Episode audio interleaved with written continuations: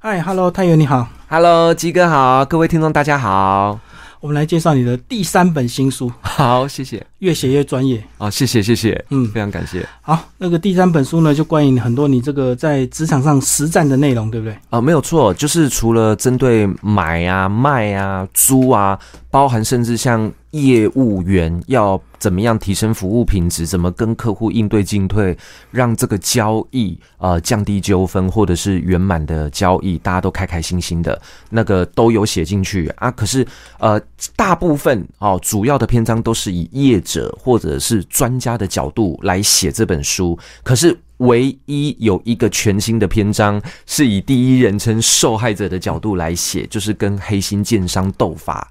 那所以这一本也是算是背负着一个使命感来写这本书，还蛮精彩的。所以这本书呢，几乎把你们房仲里面的一些话术，以及这个黑心建商的一些这个手法，全部都写进去了。可以这么说。那有关于话术的部分，要强调的是说，呃，很多的话术它不一定叫做黑心话术，它只是一种销售话术。那呃，任何事情它都是一体两面的。那其实我们中介当然要被训练的哦，客户说什么，马上犹如膝盖反射哦。立刻直接很有自信的零时差的回答，那就呃就会让客户觉得，诶，这样的说法好像也对哦，哎呀，就比较不会那么排斥。他原本在乎的这个钨矿的瑕疵。哦，这个是呃话术的揭露。那至于这个黑心建商的部分，是因为我爸爸妈妈本身就是劳合街的地主，嗯那有在跟建商在谈合建，那结果搞到后面就是有爆发纠纷，现在也在官司中。对，所以我就想说。毕竟建商是一个这么专业的一个地位，那地主是一个什么都不懂，而且可能一辈子，人家一辈子可能会买个两三次、四五次的房子，但是你可能一辈子就一次跟建商打交道的机会，对，所以就是你也没有机会重新学习了啦。当你学习过后，其实你也不会有第二次跟建商打交道的机会了啦。所以我就想说，就是基于这个使命感写这本书，希望可以降低资讯不对称，希望有地主在跟建商谈合作的时候啊，降低受骗上当的机会。这样，嗯所以我觉得你这本书真的是使命感非常强。谢谢。这个不像一般的房仲或者是其他的业务都一样，有些人可能只要自己赚到钱就好嘛。嗯，那其他这个业界的一些什么潜规则或陋习啊，可能就装作不知道吧。哦，没有错，我我这里面确实写了很多，但是呢，呃，就是像一般人出书哦，他有很多都是在吹嘘自己有多厉多厉害，就是比较算是偏行销自己的书。但我这一本书是比较否实战经验，而且都是亲身真实的故事，我都把它写在里面。那你说，呃，是不是都是呃讲房仲的坏话？也不完全，嗯，他也有我跟客户互动的过程，所以可能也会有呃想要卖天价的屋主，可能也有想要出拔拉价的客客户，或者是二房东租霸房客，各方面哦，我都也有把它全部写进去。好，所以就是用同理心，然后各个立场的角度给不同的角色比较好的建议。那这样子的话，大家彼此呃都知己知彼，然后呃想说可以怎么样更好，我们就可以让这整个制度买啊租啊这个制度就会更好，这样子。就是用比较中立客观的态度来写，而不是偏这个消费者，也不是偏你们房总。对对对，其实看了之后就知道我，我我是每个角度都有写到。所以五个大部分呢，五个大章节，我们先从这个第一部法律常识，你就挑了一些这个新闻的时事，比如说不小心买到凶宅、买到海沙屋、买到是辐射屋怎么办？对，呃，其实哦，像尤其是买到凶宅，凶宅是最多人常常会听到的。那其实，在租房子啊，我们都知道很多房东啊，呃，买房子来收租，可是最怕的。就是我把房子租了之后，结果房客万一在里面轻生了，然后让房子变凶宅。嗯，对，那到底房客在里面轻生，然后房子变凶宅，房东他是依据什么样的法条去法院诉讼？那那个去求偿成功，哎、其实这个还蛮容易求偿成功的，但是也有失败的案例，我就都把它写进去。那在这边书里面也有告那个教房东如何在出租之前我们可以降低呃，就是房客想要在里面轻生的这个几率，这个机会，就是说，哎，我们在租约里面可以写一个呃那个防自杀条款、珍惜生命条款哦，那房客看到了，哎，他就会有所警惕。那这样子的话，你到法院，哎，就不会说是胜率败率，然后五五坡，你就可以百分之百求偿得到。哎，大概是这些，就多写一条，你可能就多自己的一个保障。对，因为一个法律哦，不同的法官哈，不同的案例，那个他们的见解都不一样，各自解读。所以就我在书里面就有提到，哎，那个在宜兰的发生凶宅的部分，哎，没有想到他的连带连带的保证人就要赔偿。嗯啊，另外一个在台中的豪宅，哎，变成凶宅，哎，结果法官一样的法条，然后他解释不一样，啊啊，他就觉得。呃，他就不判赔，嗯，嘿，就变这样，所以就是，与其这样，你不如事先预防，再租约多加一条。所以这样讲，就房东要多关心房客啊，对对对，没事要嘘寒问暖，了解他的近况。那可能如果说这个租金延迟的话，也要关心一下，是不是可能工作有异常，或是怎么样？对对对，那其实，在这个租屋的部分，也教大家一个配包，就是像现在啊，我我个人在协助房东出租房子的时候。我都会要求房客要拿出他的财力证明，要拿出他的存折，嗯，要确定他有至少租得起半年以上的租金的活存的存款，嗯，那这样子我我们才敢租给他。那我觉得，如果房客他坦荡荡哦，秀出存折，我不是月光族哦，我有存钱的习惯哦，哦，我们才敢租给他。那你就可以比较降低说，他会不会租没多久，然后就缴就付不出房租。对，有些人真的是租一两个月，突然工作就被辞了。哦，对，也会有，对，所以，所以就是说，确定他有存钱的习惯，嗯，就是确定说他有这个紧急预备金，那我们也才敢比较租给他。嗯，对，所以他要提供存款证明，对对对，证明有没有没有错没有错，对。好，其实这个都是多做一点啦，这多做一点，就小心点，总是没错了。没错，没错，没错，没错。好，那刚也有讲到说，这个比如说买到凶宅，那如果说。不知道哎，前屋主连前屋主卖你的房子都不知道他是凶宅怎么办？呃，如果他前屋主不一定是说不知道他是凶宅哦，有的时候啊，因为可能前屋主他买这个房子，他都完全没有动过这个装潢，所以可能呃内部或许有壁癌啊、漏水啊，其实搞不好搞不好屋主他当时也是真的不知道。那我们要呃提醒消费者，就是说只要是海沙辐射。凶宅，这个是重大瑕疵。那你重大瑕疵，其实买方不用太担心，因为你可以主张解约。对。但是其他的瑕疵，像漏水这种东西，哦，那那个你要解约就很难，你顶多就只是价金找补，就顶多只是赔钱。那这个大家要知道。对，所以就是说我们在看房子，你除了要把那个那个那个天花板啊，把它搬开来看啊，哦，就是维修孔看一下啊。如果看不到的话。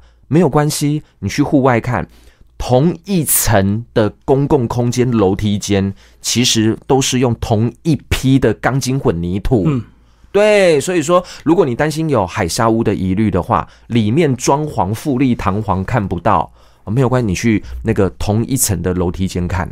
啊，那如果同一层的楼梯间没有那种什么掉落啊、斑那个斑驳啊，哦，那其实你大致上就可以放心。那凶宅就刚才提到，就算前屋主隐瞒或是前屋主不知道，因为这是重大瑕疵，所以事后你知道了，你还是可以要求呃那个卖方要负责，甚至解约，就跟你屋主知不知道是没有关系。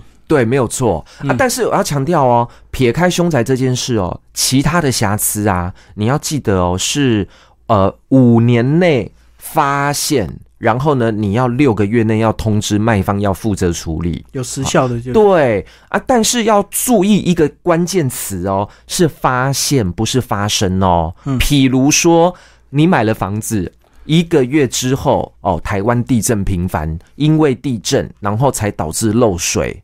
哦，才发生漏水，那你要前屋主那个给你负责修缮赔偿哦，不好意思就没有办法，因为他是买了之后发生。但如果你是买了之后才发现，哦，原来这个漏水是在之前就有，那你就可以有这个五年的瑕疵的这个担保请求权，这样子。就发现跟发生要搞清楚，要搞清楚，对，你要举证清楚。嘿，这样子。所以当你知道的时候，六个月之内赶快有动作，要通知，不然就是以后也没用你就等于就视同放弃了。哎、对可是，一遇到这种状况，第一个就是先找房仲，你们就马上要去了解、协调、哦，对，确认事实。没有错，没有错啊！但是就是我们中介有的时候其实也是依据那个屋况说明书哦，有没有漏水啊？勾啊，对，就是也给屋主自己勾嘛啊，有的时候屋主自己也不知道嘛，所以就是在书里面也有提到啊，哎，有一些呃，可能他是真的不知道，那、可是也有一些是黑心投资客，嗯他为了要隐瞒屋况，他在买卖契约故意写什么现况交屋一，线框交屋对，或者是说呃卖方。不负瑕疵担保责任，然后我们就在买卖契约叫买方也签名。嗯，哦，那你买了之后呢？结果才发现漏水，那你是不是觉得说啊，我就不可以找前屋主赔偿了？很多人都以为是这样，嗯实际上不是哦。因为呢，放弃瑕疵担保的这个责任哦，这件事情，呃，买方签名的意思是说，哦，我买方知道你卖方要放弃。呃，就是就是要要要要排除这个瑕疵担保的责任，但是呢，不代表不代表我买方要放弃这个瑕疵担保的请求权。所以说，真正万无一失。如果你真的要一刀切撇得一干二净，你必须要在买卖契约再多加一条，买方也同意放弃。瑕疵担保请求权，你买方这样签名哦，之后发现屋况有瑕疵，你要回头找屋主，那就真的没辙了。但如果屋主只是单纯写说他要现况交屋，哦，他不负什么瑕疵担保责任，哦啊，你事后发现，你还是可以要求哦。所以就双方面都要写他愿意放弃。对对，双方面都要放弃。那如果哎单方面只有屋主写的话，只我只是知道，我知道，但不表示我同意你。对，我知道你要放弃，不代表我同意我放弃的权利。我也写，我也写这条，我们一起都同意。对对对对对，双方那这个就是价钱一定要很明显的跟市价有差距嘛？啊，没有能。错，没有错，因为我就说了，不一定是黑心投资客，有的时候屋主啊，他持有的房子是四五十年，你知道有对对有一些房子老到连那个你你掉藤本啊，上面连屋龄都不可考。嗯。那那个屋主他自己也会担心说我，我不是要骗你，可是我真的觉得这个屋龄老到哈，那个我卖给你，搞不好没多久会漏水，所以我就是真的是要现况交屋，我不要再负责任，你也不要再来找我，但我我我价钱就是明显的低于市价，那这个我们就是契约买卖契约要写的非常清楚哦。对，那种四五十年的老公寓啊，到处都是壁癌，对啊 那根本很难修，修不好真，的有时候就一修再修都修不好除非，整栋打掉。对，那就是围老度跟改建了。对啊，是是是，所以双方面都要想嗯。好，那第二个部分你讲到这个话术，其实话术就是一体两面啦，对这个也不能一体两面说别人骗你。没错，嗯没错，就是就是一体两面。对，比如说最经典的就是啊，我很讨厌遇到什么四楼，我不想要买四楼啊。嗯那每次听到客户在讲这个的时候，那我我们就会直接回应说，其实四不是死啊，四是赐哦，我我我我赐你赐你福气嗯啊，赐你好运啊。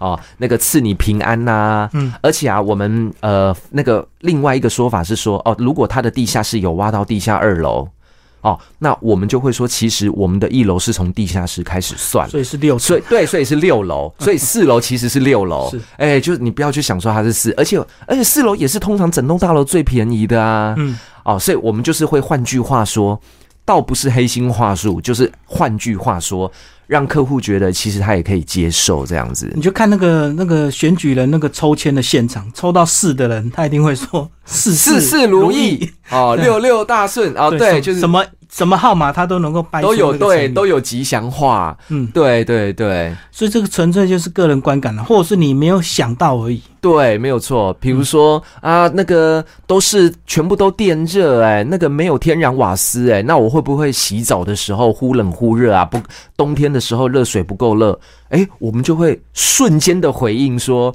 哎，整栋大楼都电热，没有天然瓦斯也比较安全呐、不会瓦斯气爆，对啊，我们就会换句话说。而且瓦斯如果突然半夜洗到一半没有瓦斯，啊，对啊，这个也是哦，对 就跟我们常常讲的湖景第一排啊，啊，第一排就是很潮湿的意思嘛。对，河景第一排，而且重点是你大家都觉得哇，河景第一排景观无敌，对不对？嗯但是我们要讲它的，换句话说也可以啊，就是风箫声、风切声。嗯，对，你知道那个咻咻咻，对，就一直每天都在咻咻咻，你家里都一听到那个风在吹的声音。对，所嗯以就是你可能要用很好的亲密窗来挡这样。对所以这个纯粹就是个人观感，对不对？因为对很多缺点也不是真正的缺点。你说，比如说像有些人就喜欢买险恶设施的房子，因为它就对，便宜啊，它就便宜啊，而且租人家报酬也没有差啊、而且重点是福地福人居，你看嗯。又是一个话术。对。对，哦，那个你又不 care，你宗教信仰不 care，福地福人居，而且又便宜，那就对买啊。哎，还有一种公庙也是闲恶设施，哎，换句话说，又可以说，哎，你看你跟神明做邻居，哎，你如果真的 care，你去你去隔壁庙卜杯，然后如果神明给你一个醒杯，就是欢迎你当他的邻居，对啊。那如果是妈祖庙，就妈祖随时在旁边保护保保护你，这样多好。嗯对，我们就都这样说。所以这个纯粹就是说，如如果你搞得清楚的话，其实很多的优点也不是真正的优点，缺点也不是真正的缺点。没有错啊，最重要的就是呃，谨记一个啦，没有十全十美的房子。那如果真的有十全十美，唯一的不完美就是价格你的价钱也要十全十美。哦，那真的是太难了。我们通常也会换句话说，嗯我们通常啊，买方看到了一个很喜欢的房子，可是真的就是价格觉得哎，真的是有点偏高，我们就会立刻有一个说法。就是说，我们买房子不要买物超所值哦，物超所值的房子，可能这个房子可能有一些我们一时不知道的问题，所以我们要买物有所值。嗯对。然后第二个第二个话术就是说哈、那个买对就不要买，就不怕买贵。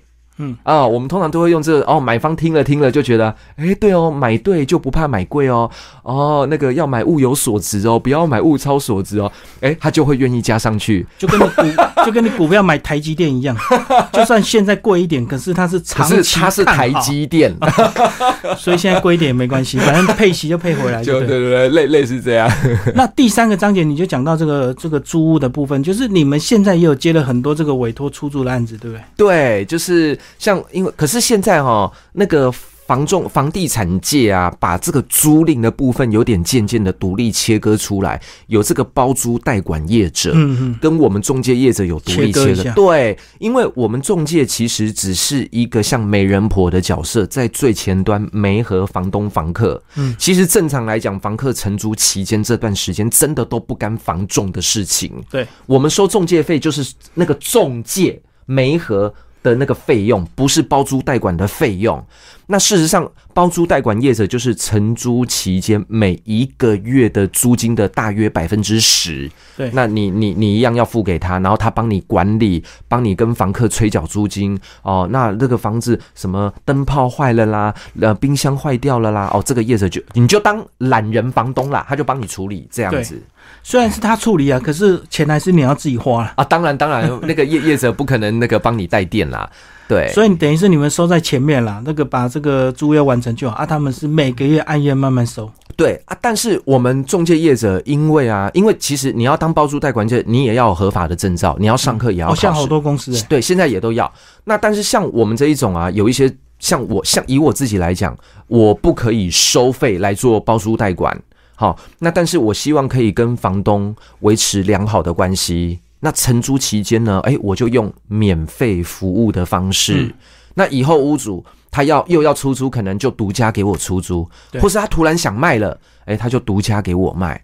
哦，所以这个就是看你愿不愿意额外的付出。嗯然后跟屋主经营好关系，这样子我相信很多房东一定不愿意，很多才租你收你一个半个月一个月，然后要服务一整年。不，我跟你讲，很多很多中介连租的啊，原来是租的哦，他们连做都不愿意做，嗯，对，就佣金太低。对。可是其实哈、尤其是像现在房市啊反转向对，下没，错。然后买卖双方认知差距扩大，其实很多中介都有倒闭潮，甚至有转职兼职的现象哈、这个时候啊，真的租哦，真的不无小补，租就是你平常的生活费啦。而且是开发客人的一个手段嘛。对啊，嗯，对，所以你你因为租的哈，房东比较没有防备心，嗯，啊，你买卖哈，有时候就会觉得你怎么有我电话？对，啊，没错、欸，真的。对啊，啊，租房东就会希望说赶快把房子租掉。你嗯你你陌生电话打给他，基本上他也不会太 care。而且有些开发直接跑到你家去按门铃，叮咚对叮咚叮咚，听说你最近在哪边卖房子？对啊，我们是哪一家房仲？对然，后你就呃呃 气得要死。现在就是因为坊间就是有那种什么防重小白机、开发神器，这种都是结就是买个资啊，有一些不孝业者就是花钱买个资，对啊，而且而且前一阵子新闻不是就有报吗？就是那个鉴宝局里面的人内神通外鬼，然后卖个资啊，嗯，对啊，就被抓到啊。是所以就是这种东西就防不胜防，屋主要卖房子，你就是要有心理准备。哎，你你的你的电话就是会外流啊，但是我个人不做这种事啦。对，就这样。所以说，如果你先租房子的话，未来他也可能会过几年想要卖房子嘛，对不对？对，一因为如。果收租收久了就烦了嘛。对，就是可能，因为可能对他来讲，这他如果不是自住，名下是多出来的房子，那就是享受通膨带来的自然的增值。我们不要说什么其他的因素，对，那呃，你一边收租来养房贷，存钱缴房贷就当做是存钱的方式，诶，那个久了，因为通膨的关系，呃，房子也自然的增值，再卖掉获利。哦，所以就是你出租的房子总有那么一天，因为它会出租，就代表那个是他多出多多出来的房子，所以他总有一天他会资产配置，他会想要处理掉它，卖掉它，所以我都一直鼓励中介。不要太对，不要太短视尽力啦，就是长线经营，租的也应该要经营啊。对对，因为我觉得人随着人的年纪的不同，所以他的生涯规划不同。有些人可能年纪大了，他可能就想要处理一下，对不对？对啊，想把资产整理一下，那个这个房子啊，把它卖一卖啊，现金看怎么样处理。对，而且说像您刚才说到的啊，就是很多人年年纪渐渐大了，对不对？这就是为什么现在很多年轻人他可能是躺平族，或者是就算年轻人他是他赚很多钱，他也不一定想买房子，因为第一是那个空屋越来越多，对第二现在少子化，爸爸妈妈可能各有一间房子，甚至各有个两三间。哦，那我我就是等他们，我就等继承就好了，我干嘛还要去买房子？对因为少子化嘛，到时候继承到我这边，全部都是他的。对，全部都我的，我而且我都单身子，们我是独那个独独生子、独生女，然后就继承爸妈的名下的房子，未来会有个两三间，我可能还要卖掉，所以就是现在就是交易量都越来越少，萎缩。对，嗯嗯。会有这样的状况。好，那接着第四个部分呢，就是你的血淋淋的教训。哦，对，黑心奸商斗吧就暂时告一个段落，但是现在二审。好，对我们这个呢，应该是说民事跟刑事切割开来看。刑事的部分，反正就呃，因为基于我我相信检察官没有被收买，我绝对相信，因为我们就是避免冤狱的发生，所以本来就是无罪推论到底。哦，你没有一刀毙命的证据，这个我都坦白讲、诚实讲。但民事的部分，我们目前在二审，那我们一审呢是赢的，而且我们在一审的法官他直接在判决书里面，他就是直接写这个建商就是违反诚信原则。嗯，对。就是，所以这个过程就是，呃，我就是以以一个第一人称，我看到我爸爸妈妈就是每天都在那个愁容满面的，然后都在想这些官司的事情，压力很大。那我自己也于心不忍。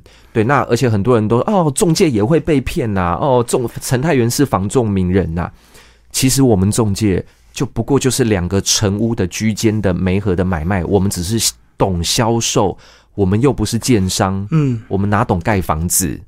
而且说实在，你也不可能随时陪在你爸妈旁边嘛。那有时候他们自己去外面听了怎么样做了就签了，对回来你才发现。是啊，而且你知道吗？像其实，而且很多人都跟我爸妈都误会很多的观念，譬如说，譬如说，我们一般人都觉得说啊，跟建商合作我们要信托，信托就是对自己有保障啊，嗯信托就是如果建商说话不算话的时候，哎，信托银行会替我们主持公道，所以我们要信托啊。结果我这本书里面就会写啊，我们反而地主是被信托卡住，因为你的财产一旦信托了之后，你再去调藤本，你去调权状看看，你那个藤本啊，土地所有权人、房屋所有权人就变信托银行，你就不是屋主嘞。你就想想看啊，建商要跟银行贷款来卖房子，你地主完全没有贷款啊，你地主只是把你的土地去信托嘛。嗯，所以对银行来说，建商跟地主两边，建商才是银行的大客户，因为建商有跟银行借钱。对好了，那建商要隐瞒地主，然后想要拿地主的土地跟房子。去申请什么有的没有的，申请容积奖，对，嗯增加容积奖励啊，想要占为己有啊，他只要经过信托银行的授权跟同意就好了。嗯，对，然后你地主都完全不知道，所以说，如果你没有信托的话，那个主控权还在你身上，没有错，你还只要是地主。没有，你还没有信托的时候哈，那个我跟你讲，建商哦，都那个都乖乖的，那个都每天都对你那个嘘寒问嘘寒问暖，对，所以就是要小心。然后还有就是像黑心话术啊，他会说，你知道吗？因为我们通常一个合建都跟啊，一定有很多很多个地主，嗯，建商一定会用一个话术说，哎，金明哥，我跟你讲哦。我给你的这个条件啊，给最你优惠最优惠。我跟你讲，你金明哥，你的这个条件比别人优惠，所以你不能让人家知道保。密，对，我要跟你签保密条款。那呃，第三人知道哈，就失其效力。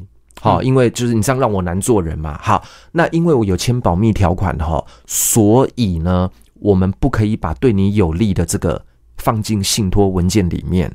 于是信托银行就不知道，然后哦，我爸妈，我们啊，对啊，哦，有保密条款，第三人不可以知道，知道就失其效力，所以呢，对地主有利的条件不可以就放进不能信写。对，不能放进信托契约里。好，之后爆发纠纷了，然后呢，哎，银行他就指认有放进信托的条件比较不好的这一份契约，啊，你拿条件比较好的哦，就变呃那个公说公有理，然后就雾里看花。啊，信托银行就说，那你们去那个法院告吧，我们再来认，就会变这样。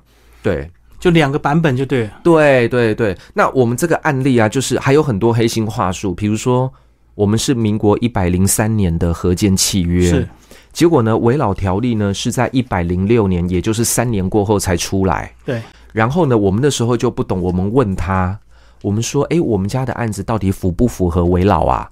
然后他就说，哦，因为呢，围老是一百零六年之后才有，但我们的合建是一百零三年，所以呢，新法不溯及既往。哦，不不适用，所以无法申请围老。哎，我们听了，就是我们一般普通人没有这种法律知识，又不是律师，就会觉得好像很合理。嗯，结果搞了半天，他拿我们的印章就去盖盖盖，然后就去申请，然后说我们的土地产生的围绕，它全部都他的，就变这样。额外的报酬就变成他的。对，全部都他的。可是那是我们土地产生的，哎，啊，他只是去申请啊，申请到的都是你的、哦，这样这个太怪，所以那个法院也不认同这件事。那而且只是要告诉大家说，哎，我们在盖一个房子啊，这个时间一定很冗长，动辄就好几年，对，而且你有很多很多的程序。嗯，所以说，确实那个建商会要求地主要签一个什么代科印章授权书，让他方便做事。对，让他方便，你要方便我做事嘛，嗯，对。但是呢，这个呃陷阱就在这个代科印章授权书里面，它里面可能会有什么哦，一什么巴拉巴拉巴写了很多很多很多，然后最后面给你加一句，一切相关等跟本案有关的都可以授权，而且呢，你不可以事后限缩这个授权的范围权利。然后之后发生问题了，你也不可以跟主管机关什么地震处、建管处提出任何的异议，他就给你加这三条：一切相关不得限缩、不可异议，这三个全部给你灌进去，然后你就同意他，然后他就拿你的印章就无限扩大解释，然后一直给你盖到到底，处乱搞。到处乱搞。对，然后更夸张的是。我们家的纠纷爆发了之后，对不对？嗯我们跟建商要资料，他一定不给嘛。对，好，我们就只好很无奈，我们自己去跟建管处要资料。嗯，然后我们跟建管处要资料呢，才发现啊，原来这么这么多过程啊，建管处陆陆续续有很多建案的进度通知书都署名要寄给我爸爸，寄给我妈妈都被。他们拦截。对，因为那个署名给我爸妈的通讯地址、通讯电话全部都是建商的。都改掉了。嗯，对，然后所以我爸妈都没有收到信，然后我们就都不知道、哎，就是真的真的很夸张，所以就是地主要小心，如果你跟建商谈合作，你怎么觉得平静的诡异呀？怎么都没有收到市政府寄给你的信啊？然后几年后房子就盖好了，对对对对对，就要小心。然后你的房子可能就跟当初完全不一样。对，然后还有就是他在一个契约，他会故意创造那个一个很模糊的空间，各自解释的空间，然后你以为你以为对你自己有保障。他就会先骗你搬出去，把你房子拆了。嗯所以他还有一个黑心话术三，他就对我爸爸说：“哈，哦，因为啊，我们的设计图啊跟建造这个平数会有一点落差，所以呢，你还不能选屋，因为平数不精确。”哦，那你地主你先搬家哦，我们先把你房子拆了啊，拆了之后哈、建造就下来了啊，建造下来哈、平数正确了哈、你再来选屋。哦，那这个就是黑心话术，因为事实上啊，那个建那个设计图跟建造其实平数根本没有什么落差，因为他就是拿这个设计图去申请建造啊，怎么会有落差？理论上是一模一样。对，理论上一模一样。好，那纵然会有落差，那差个那个小数点的平数小个一两平，你事后再用现金找补不就好了？对对对。对，但是我爸妈当时就也相信建商的这个说法，所以就说哦，好吧，那我们就先给他搬家，然后建造下来了。然后再再那个再来选，结果再去选的时候，因为我房子已经给你拆了，你已经没有办法回头，你无路可走了。然后我再来跟你在那边挥哦，那个我我只满足你一百零三年的契约啊，一百年零六年之后优惠的部分，对我优惠的部分，我拿你家的土地申请到的围老都是我建商的，都不是你们的，就变这样很扯。而且我要告诉大家，就是因为我们这个都跟围老纠纷啊，消费者一定要知道。这件事情绝对没有刑事坐牢的风险，不论是背信、伪造文书都不会有，建商不会有坐牢的风险。嗯，他只有民事的债债务不履行的价金赔偿的问题。所以呢，建商他都可以乱搞，怎么样乱搞？以我们这个为例，我们的契约白纸黑字写的清清楚楚，你要呃就是要恢复。原建筑宽度、店面的宽度，因为我们是透天，我们有店面。嗯，好啊，原本三个透天错，你就打掉，你就规划三个店面，这样就好了，大家都没有争议。结果呢，他三个透天打掉，变成四间店面，然后四间店面，他说两间是他的，然后我爸妈莫名其妙就被缩水，然后更夸张的是，他还把他们的楼梯往上的楼梯。霸占到我家的店面，所以我家的店面现在变成前宽后窄，里面只是一个走道，一个通道，只能够当储物空间放东西，根本不能做生意。好，然后还有像我们的契约写说，呃，你要给我几个平面车位，举例啦，举例，比如说要给我十个平面车位，结果呢，他规划机械车位，嗯，你看平面车位一个三百万，机械车位一个一百五，那你看这样差多少？哎，我还是给你十个，只是车位形式不同。对，那他为什么要这样搞呢？哦，因为啊，他你看，建商在盖房子哦，最花钱、最花钱的就是挖地下室。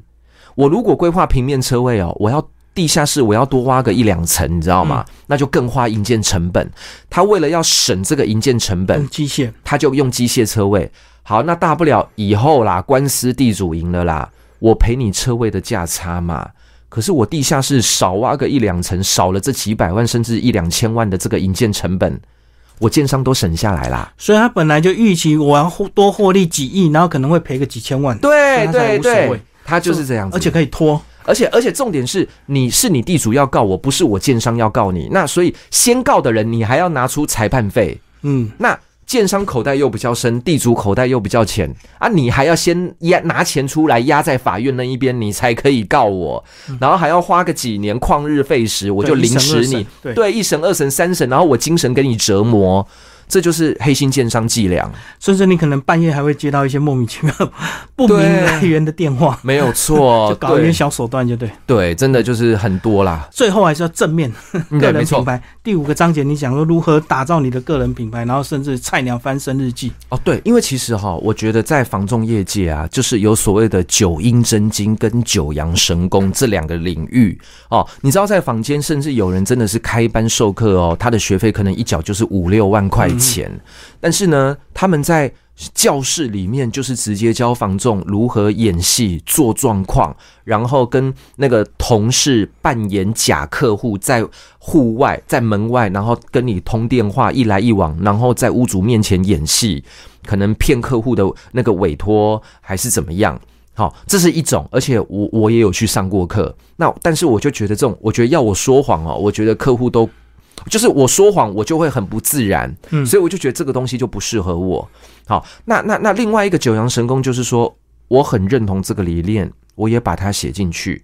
我觉得我们应该要致力的降低资讯不对称，对，也就是说，今天如果客户比我们中介还专业，跟我们一样专业，甚至比我们还专业，其实就没有互相猜忌来猜忌去的问题，这样成交会更快。对，因为因为我比你还专业，我怕你中介骗我干嘛？嗯，对，那所以，我我我我都一直不断的，不论是我个人的粉砖，还是在我书里，我都是无私的利他分享最实在的知识哦跟经验。那这样子的话，就是降低消费者受骗上当的几率。那反过来，我们也可以展现出我们正直跟诚实的这个人格，那客户就会更信任我们。对对，所以所以所以我我我就比较信奉这个价值观。那这样子的话，就是哎，就会有被动吸引客人，就源源不绝上门。那所以我们可能不会是业绩最好，好，但是呢，我们绝对是。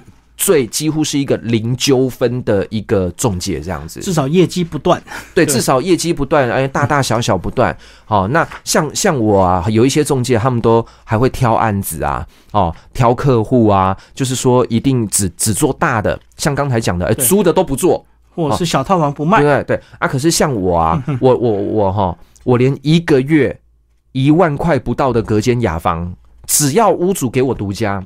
我都愿意做，所以我客户是不会挑大小，对，就是我们要挑客户，也不该挑客户。所谓的不该挑客户，是说他的案子很小，金额很小，但他信任你，给你独家，那我们就要接。对，但我们也要挑客户，是因为有一些客户他真的很刁钻，或是他摆明要找你麻烦，那我们要懂得趋吉避凶，因为这个交易纠纷有的时候真的就是那个搞不好是客户要搞你，那你中介。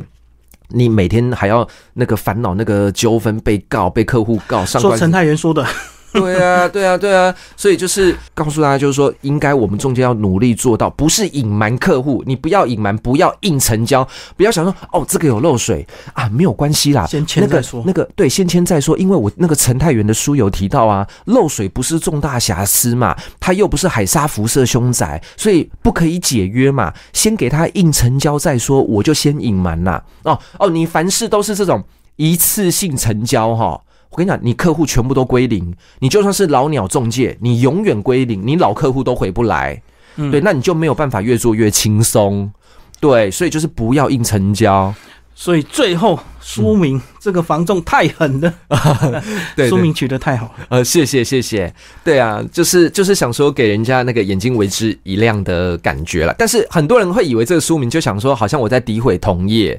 可是相信我，只要你看了之后就知道，其实是很扎实的。而且我不是全然的诋毁同业哦，嗯，对，其实也是帮同业说话，而且包含说我我我真的啦，我我对于我们防重同业，我也觉得有很多很辛苦的一面，有很多要改善的一面。